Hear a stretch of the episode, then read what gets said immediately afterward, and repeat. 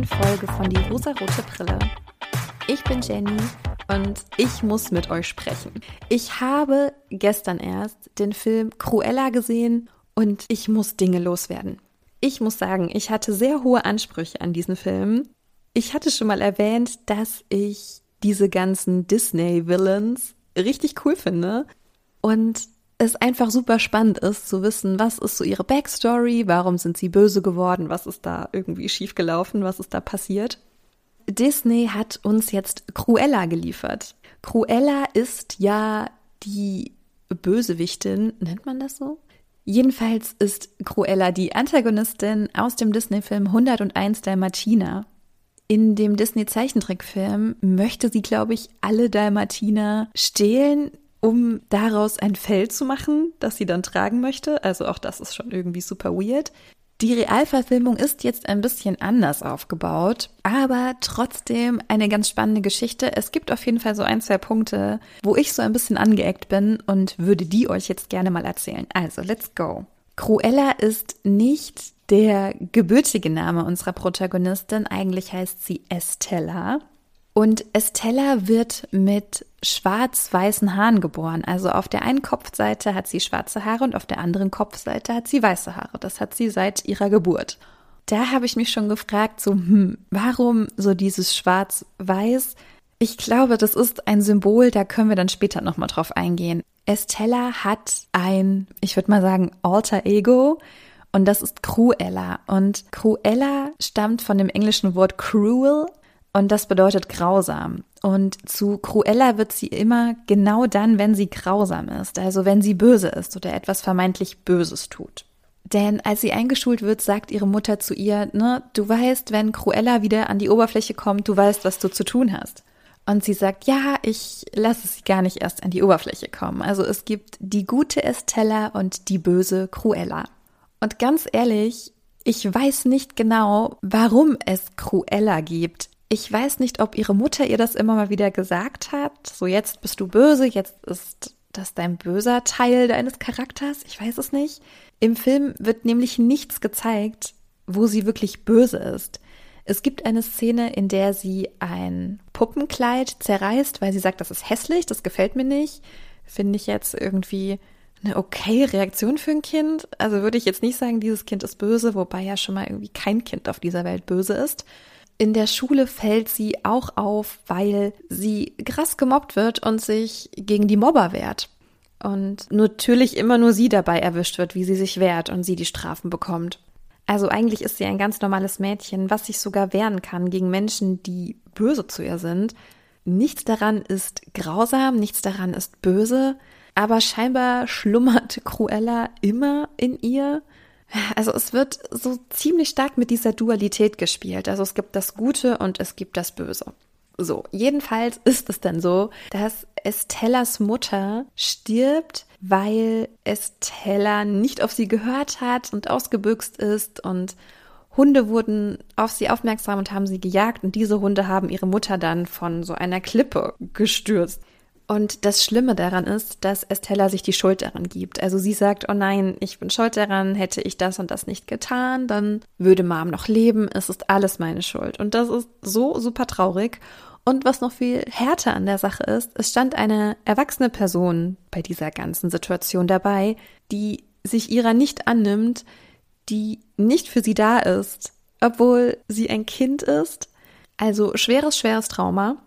Estella rennt weg und trifft auf zwei Waisenjungen, mit denen sie sich anfreundet. Und da sie ja auch eine Waisin ist, leben die drei nun zusammen und kommen irgendwie durchs Leben, indem sie Dinge stehlen und Menschen betrügen. Also sie sind drei kleine Diebinnen.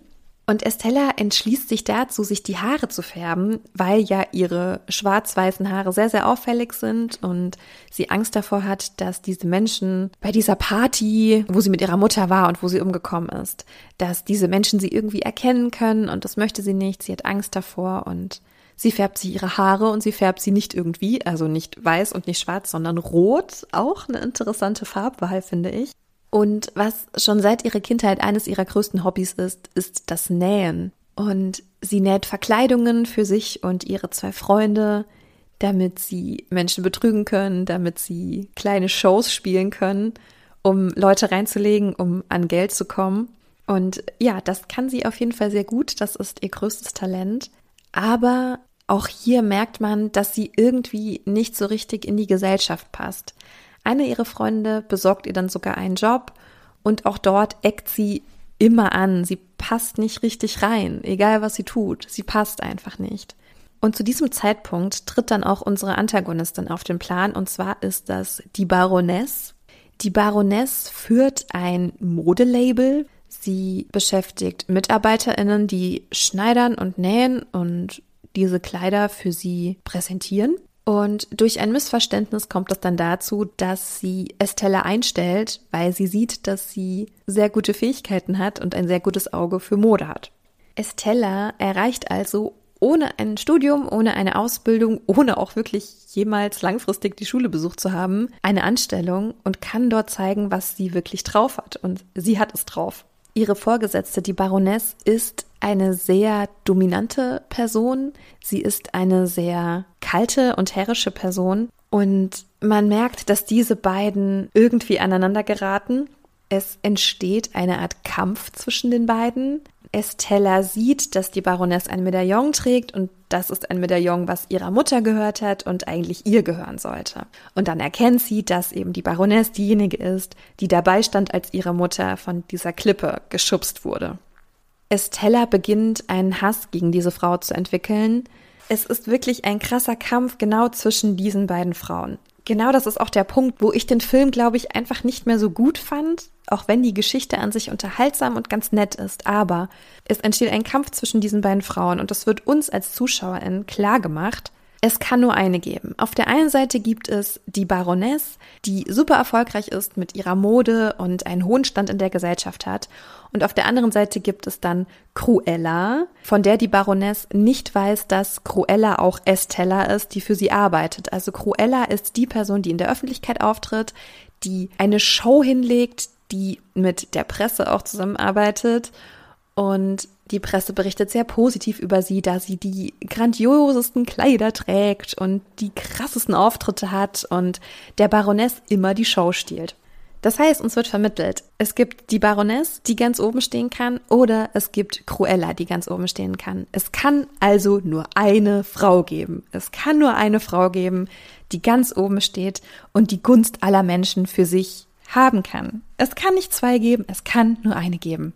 Die Baroness hat wirklich vor, Cruella zu töten, weil sie besser ist als sie, weil Cruella die bessere Kleidung näht, die besseren Mode-Fashion-Ideen hat und es besser umsetzen kann. Und die Baroness beschließt daraufhin, Cruella umzubringen. Also sie will sie wirklich aus dem Weg räumen, um diese Spitze ganz für sich alleine zu haben. Es gibt keinen anderen Weg. Ich meine, klar, es ist ein Disney-Film. Unsere Antagonistin, die soll ja auch böse sein.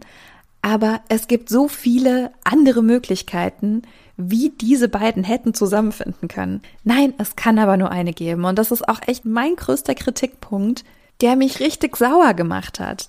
Denn dieser Turn ungefähr in der Mitte des Films, der hat mich dann echt nur noch genervt, ehrlich gesagt. Also Cruella hatte ihre großen Auftritte, ihre Shows, ihre Bühne, die ihr auch von der Bevölkerung, der Gesellschaft gegeben wurde. Und die Baroness wollte einfach nicht anerkennen, dass es jetzt vielleicht eine Person gibt, die besser oder berühmter oder ja, talentierter ist als sie. Und zu diesem Zeitpunkt war ich schon abgefuckt. Ich war schon genervt von dieser ganzen Sache, die einfach nicht feministisch ist und einfach nicht cool ist, okay? Ich war schon richtig sauer. Und dann kommt noch der zweite Turn in dieser ganzen Sache. Denn dann kommt heraus, dass die Baroness eigentlich Cruellas leibliche Mutter ist. Das wird ihr dann von einem Angestellten der Baroness erzählt, der das alles mitbekommen hat und dieses Medaillon, was ihre Mutter hatte und was eigentlich Cruella haben sollte und was dann aber die Baroness wieder hatte. Eigentlich sind sie Mutter und Tochter. Also es wird immer weirder, ja. Die Baroness hat eine Tochter bekommen und wollte diese nicht aufziehen. Sie wollte das Kind nicht haben, sie wollte keine Mutter sein. Die Mutter, mit der Estella dann aufgewachsen ist, hat dieses Geheimnis in sich getragen und dieses Medaillon, was da irgendwie ständig hin und her geklaut wird, das ist dieses Symbol irgendwie dafür. Und als auch die Baroness das dann erkennt, dass dies eigentlich ihre leibliche Tochter ist, empfindet sie eine Art Stolz, denn sie sagt, ah, jetzt weiß ich auch, warum du so einzigartig bist oder warum du so talentiert und so grandios bist.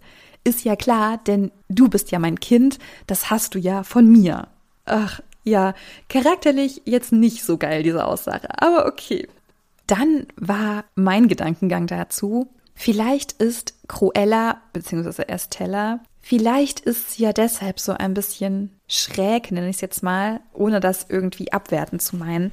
Aber vielleicht ist sie genau deshalb uneins mit sich selbst. Vielleicht hat sie genau aus diesem Grund diese zwei Persönlichkeiten, aber die hat sie ja auch schon seit ihrer Geburt. Denn schließlich hat sie schon als Baby das Trauma erlebt, dass ihre Mutter sie nicht haben wollte.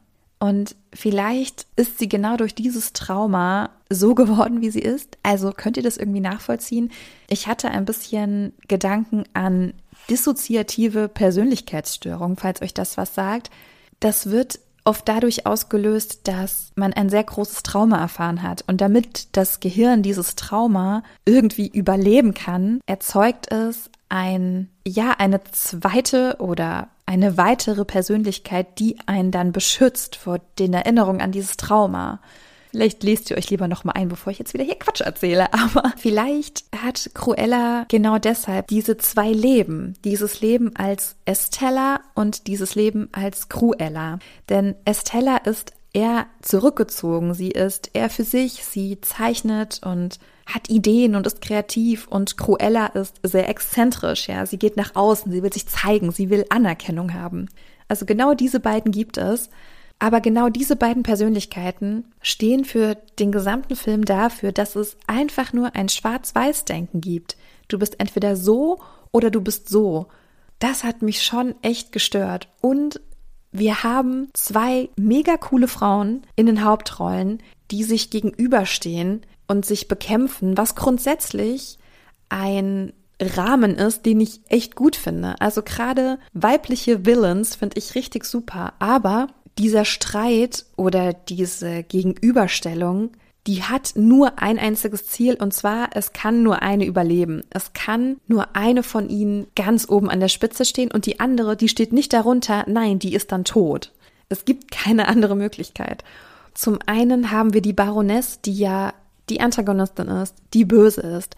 Aber wir haben eben auch Cruella, die mit ihren verschiedenen Charaktereigenschaften irgendwie so gegenübergestellt wird. So was ist gut, was ist böse. Und im Prinzip ist auch das der Fokus im gesamten Film. Wir haben keine Frauen mit Tiefgang hier. Wir erfahren nichts über diese Frauen. Wir wissen von Estella, Cruella im Prinzip nur, dass sie unfassbar großes Interesse in Mode hat und sehr gerne zeichnet und näht und entwickelt und vor Ideen nur so sprudelt. Über die Baroness wissen wir absolut nichts. Hat sie irgendwelche Hobbys? Keine Ahnung.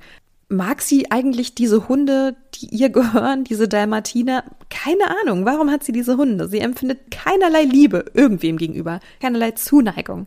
Haben diese Frauen irgendwelche Hobbys? Haben diese Frauen irgendwelche Freundinnen?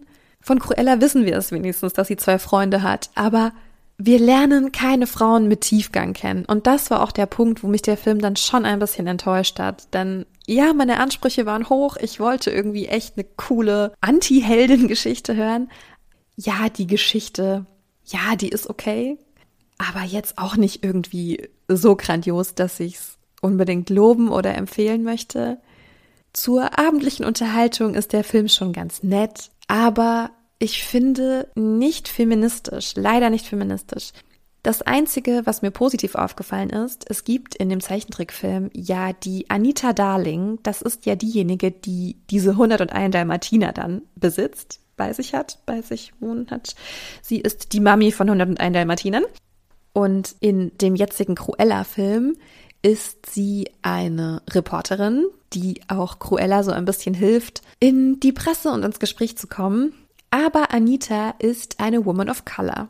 Das ist aber leider auch schon das Einzige, was ich loben kann. Und das ist dann echt super traurig. Obwohl wir eine Protagonistin haben, die echt powerful und super stark ist. Und auch eine Antagonistin, die übrigens von Emma Thompson gespielt wird und großartig ist. Schon wieder einfach großartig. Diese Frau, die ist einfach, das ist einfach eine wahnsinnige Person. Aber so richtig feministisch ist dieser Film leider nicht. Ja, vielleicht waren auch meine Ansprüche zu hoch. Vielleicht klappt es in einem anderen Film, mit einem anderen Supervillain ja wieder besser. Also wie gesagt, ich will Ursula sehen, unbedingt, unbedingt. Das ist einfach für mich die krasseste Bösewichtin, die es gibt. Und wenn ihr noch Vorschläge habt und mir mitteilen wollt, welche Filme ich besprechen soll, dann könnt ihr das sehr gerne tun. Ich habe immer noch eine so lange Liste und ich weiß, dass Heike auch schon auf ganz viele Filme wartet und ich habe sie auch alle dastehen und sie stehen auf meiner Liste und dann kommt immer wieder irgendwas dazwischen. Es kommt einfach ständig irgendwas dazwischen. So wie heute. So, ich musste Cruella jetzt irgendwie dazwischen schieben, weil das so brandaktuell für mich war und mir irgendwie wichtig war, heute darüber zu sprechen. Aber die Liste ist da, die geht nicht verloren, die wird auch nicht vergessen. Ich arbeite sie ab, aber habt einfach ein bisschen Geduld eure Wünsche, die kommen, aber vielleicht dauert es ein bisschen. Aber als nächstes hoffe ich, dass ich Momo besprechen kann. Das hat sich nämlich Heike auch schon gewünscht und ich arbeite fest daran, dies umsetzen zu können. Also schreibt mir, schimpft mit mir, gebt mir Feedback und Anregungen. Ich freue mich auf euch und ich freue mich auch, wenn ihr die Folge weiterleitet, mich weiterempfehlt, sie bewertet, ein Like gebt, auf den Folgen-Button drückt. Also all diese ganzen Empfehlungen, ihr wisst ja, wie das läuft. Und ich freue mich auch tierisch darauf, wenn ihr nächste Woche wieder einschaltet. Habt eine schöne Woche bis dahin. Bis dann, ihr Lieben.